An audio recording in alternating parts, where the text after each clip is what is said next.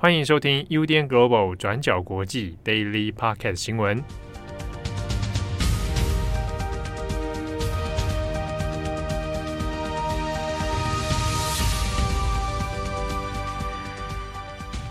Hello，大家好，欢迎收听 UDN Global 转角国际 Daily Podcast 新闻。我是编辑佳琪，我是编辑惠仪。今天是十月二十八号，星期四。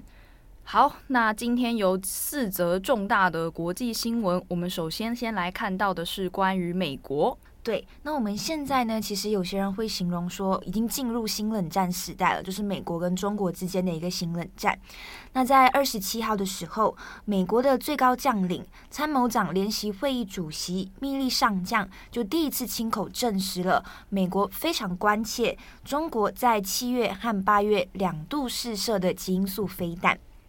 那这个极音速飞弹呢，是远远超过美国的情报想象，所以是让美国上下非常关切跟非常担忧的一个状况。那我们现在呢，先来讲一下这个极音速飞弹是什么，以及它的背景脉络又是什么。但接下来呢，可能会有一些文字翻译是比较拗口的，所以大家可能会听得比较辛苦一点点。那我简单来说，就是中国在今年七月跟八月的时候，两度试射了极音速飞弹。那根据《金融时报》的报道，中国试射的方式是，这个极音速武器呢，是借由中国长征五号火箭打到太空上面的，然后接着就运用一个叫做局部轨道轰炸的系统来推进这个极音速滑翔载具。那这个奇音速滑翔载具，它里面其实是装有核武弹头的，所以它在脱离系统之后，可以迅速的切回大气层。那接着呢，就可以以五倍音速以上非常高的一个速度来命中目标。所以我们可以比较的事情是，跟传统的一般的飞弹不一样的是，这个极音速滑翔载具它的轨迹是不容易被预测的，而且它可以调整方向，可以绕过雷达侦测，所以在各国的就是核武战略里面是非常关键的一个武器优势。那为什么要研发这个极音速飞弹？这也跟冷战时代是有关系的。我们先来讲一下这个背景脉络。那美苏冷战的年代大概是在一九五零年嘛。那当时候苏联红军呢，为了压制美国的一个战略导弹技术，那同时又希望可以突破美国的飞弹预警还有防御系统，所以就提出了他们要研发极音速兵器这样子的一个概念。苏联希望可以发展出一种没有办法被有效侦测跟拦截的战略导弹，所以如果真的发生核战争的时候，那自己就非常具有战略优势嘛。但当时候呢，基于呃当年的科技限制还有成本考量，苏联主打他们要研发的极音速武器，并没有真正的成为可以威胁其他国家的一个军事力量。那后来呢，又随着苏联解体，还有冷战的结束，这个极音速武器的开发就开始被搁置在一旁了。大家也就是没有把重心放在上面。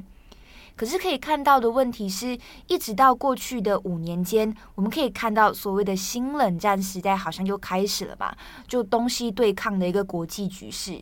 所以呢，由俄罗斯带头，然后中国也跟着紧追在后的这一场极音速武器研发竞赛就又再度开始了。那虽然呢，根据报道的说法是，中国这枚飞弹到最后是没有击中目标的，它最终的打击落点是偏离目标将近四十公里的。但是尽管如此，这还是让美国非常担心跟吃惊了。因为一方面，美国没有预料到中国的军事科技发展进度已经如此超前了。那再来也是美国自己呢，目前还没有研发跟发展出同样级别的极音速兵器。所以这一次，命令上将呢是直接坦承，他认为解放军的现代化已经比预期来得更具威胁性了。那他甚至呢是直接以史普尼克危机来形容。史普尼克危机呢，其实也是跟冷战时代有关的。那当时候，苏联是在一九五七年的时候，成功发射了人类史上第一颗人造卫星，那是叫做史普尼克一号嘛。然后接着呢，就引发美国跟苏联之间的太空竞赛，也就是史称所谓的就是史普尼克危机。所以这一次命令上将呢，是直接以这个历史背景来强调中国开发的先进兵器是很有可能会触发新世纪的斯普尼克危机。好，那以上就是今天有关于中国极音速兵器的新闻更新。那更详细的细节脉络，还有之中的一些角力，也欢迎参考我们过去二十四小时的文章。好，那下一则我们看到的同样是美国，是关于 Alec Baldwin 的枪击事件后续。那在上星期呢，美国男演员亚历鲍德温，他在新墨西哥州正在拍摄一部独立电影《Rust》的时候呢，不小心射杀了四十二岁的摄影指导哈钦斯。那与此同时呢，他也枪伤了四十八岁的导演乔尔苏萨。那亚历鲍德温呢？他在前几天已经向这位罹难的摄影指导他的家人送上了哀悼慰问。目前呢，他也正在接受后续的事件调查。那到了昨天，案情也已经有了新的进展。根据地方检察官在二十七号的声明表示，目前呢是不排除会可能提起刑事诉讼的。那现阶段剧组还没有人被排除在这个可能之外。并且呢，调查人员还表示说，根据目前的调查结果，他们认为整个剧组对于片场的安全程度有些太过自满。那之所以这么说呢，是因为根据目前的调查结果，到现在呢，警方已经找到了六百件跟这个案子相关的证据，包括三支枪支，还有五百发子弹。并且呢，他们也已经从这位受伤的导演苏萨他的肩膀上取下一枚铅弹来作为证据移交。那当地的警长门多萨在接受采访的时候就说：“我认为事实很清楚，有一把武器被交给了鲍德温先生。那这把武器也确实发射了实弹，这个实弹杀死了哈钦斯女士，并且打伤了导演苏萨。”那另外呢，这位警长他也证实了这一把犯案的枪支是一把古董枪，是科尔特点四五的左轮手枪。那这支枪呢，在交给亚历鲍德温之前，还有两个人有拿过这把枪，一个呢是负责处理道具枪支的专门枪械师，那另一个呢则是助理导演霍尔斯。根据目前的调查结果指出说，当这位助理导演霍尔斯把枪支交给鲍德温的时候，他有提到 “cold gun”，就是冷枪这个词，这表示呢，这把枪应该要是已经经过处理的安全枪才会用到这个词。可是呢，根据周三公布的法庭文件，霍尔斯却向调查人员坦诚说，他其实在把枪交给亚历鲍德温之前，并没有仔细检查过枪支里面的所有子弹。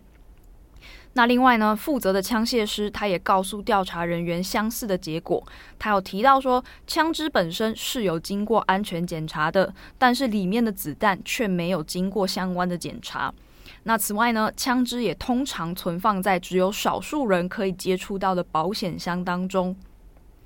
那综合现在的调查结果，目前呢，警方认为枪支中可能的状况是有空包弹和实弹被混在了一起，而且呢，片场剧组因为对于自己的安全检查过度自信，没有仔细调查过枪支里面的结果，才会导致这一次的意外发生。那另外呢，警方也表示说，目前正在进一步调查为什么会有实弹出现在片场，而且呢跟空包弹混装在一起。那这些实弹呢又是谁送到片场里的，也还在进行后续的调查。另外呢，警方也指出说，他们也怀疑这到底是不是片场里面唯一的实弹。那详细的调查也还要再等待后续的调查日程继续进行。好，那接下来的第三者也是跟美国有关的，不过是相对轻松的一个好新闻啦。就是美国的国务院在二十七号星期三的时候宣布，已经发行了第一本非二元性别的护照，让美国人呢可以在他们护照的性别栏上标示 X，意思也就是说未指定性别的一个意思。那国务院表示，为了尊重性别认同，是不只有传统认定的男女二元两种，那还有其他不同的性别认同，像是同性恋、双性恋、跨性别等等，所以才决定做出这样子的一个性别栏位。那美国国务院也表示说，其实不只有美国的护照，到了明年初，海外美国公民的出生证明，他们的性别栏位上面也将会常态性的提供 X 的选项供大家选择。那其实，在这个决定之前，如果美国人呢希望更改护照的性别，不是那么容易的。因为假设说，如果你的性别选项跟你的出生证明中的性别选项是不相符的话，那么你就必须出示医生的证明才可以修改。所以在拜登今年上任之后，他在七月有表示，希望可以在护照上面提供第三种性别选项的一个计划。但是当时候，美国的国务卿布林肯是表示，要增加一个第三性别的一个选项，可能需要一些时间，像是你可能也要进行一系列的系统更新，那是一直到现在才完成了这个计划。那我们这边可以特别提的事情是，呃，拜登政府其实在上任之前就已经承诺，他的政府呢是会把 LGBT 族群权利列为他政府首先要处理的一个事项。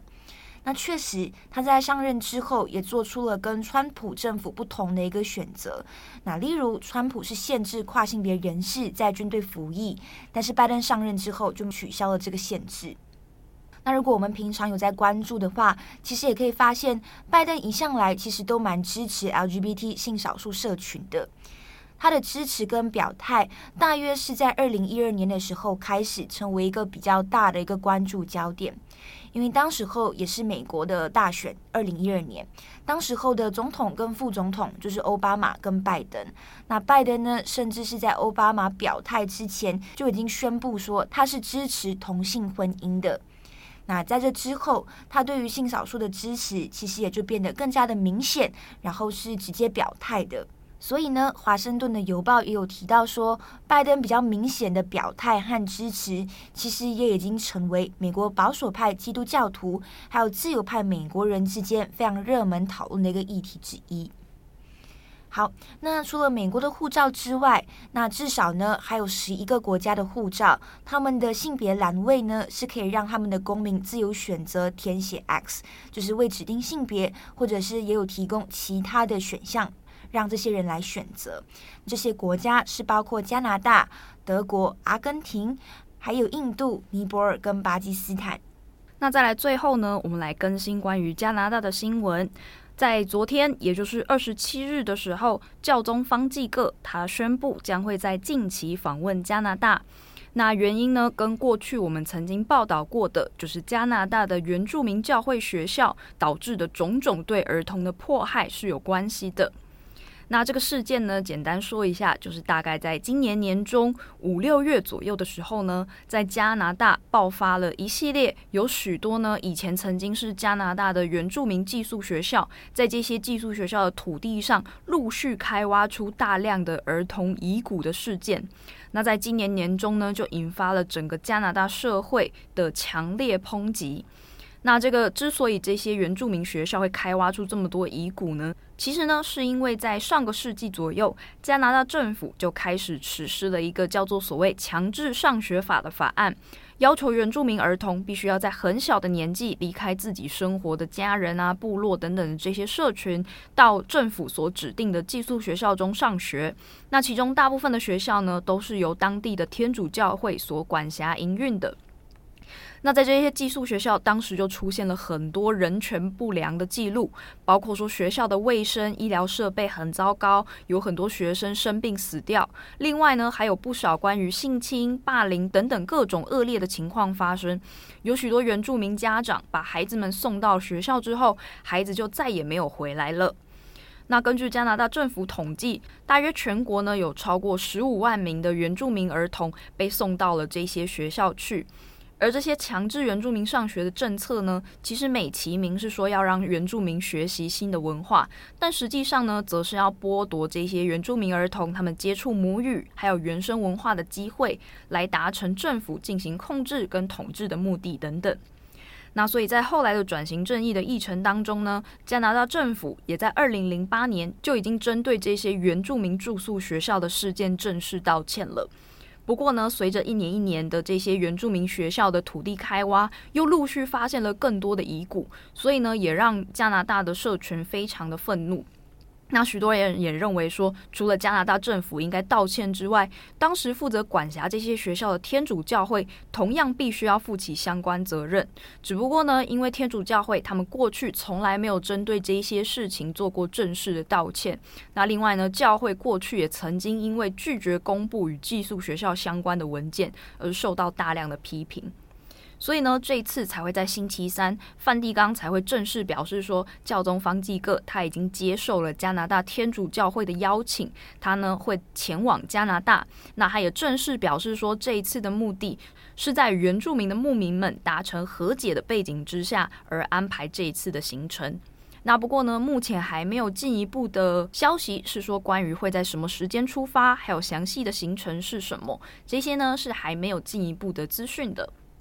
好的，那么以上呢就是今天的四则新闻更新，有点长，中间也有一些蛮沉重的啦。嗯，但国际新闻大概最近新闻量也稍微减少一点。我们今天早上开会的时候也有讨论到，因为刚好十一月到一月的时候都是外媒休假放假的时候，嗯，所以相对而言，国际新闻的量也会。淡一点点，嗯，而且相较于去年，因为去年刚好是美国总统大选，我就觉得今年真的很冷清。去年这时候我刚来，然后我就觉得哇，每天都好肃杀。然后郑红请我看那一些就是媒体，他请我订阅的那些媒体，我就觉得对耶，跟去年的气氛很不一样，对，很不一样。所以我们看一下接下来又会有什么事会发生。哎、欸，而且而且而且去年的国际新闻是很有点像是兵家必争之地，但今年又感觉又稍微冷下来，就是因为美国选举啦，对啊。我们真的有点像是在，也不能说灾难财，但真的就是很看到底发生了什么事情。嗯、像一月结束之后，我印象很深刻。原本那一阵子，嗯、呃，选举结束之后，新闻也淡下来，结果马上二月缅甸就政变了。哦，你说原本国会暴动，然后接下来就是缅甸。对对，然后接下来四五月又是以色列跟巴勒斯坦之间的一些战争。嗯，真的是很难去预测，也非常及时的一个变化。嗯，是啦，也谢谢大家，就是陪我们过了这一年。突然感性，对啊，我们马上又要过下一年了。好啦，以上是今天的 Daily Podcast，我是编辑佳琪，我是编辑慧仪，我们下次见，拜拜，拜拜。感谢大家的收听，想知道更多详细内容，请上网搜寻转角国际。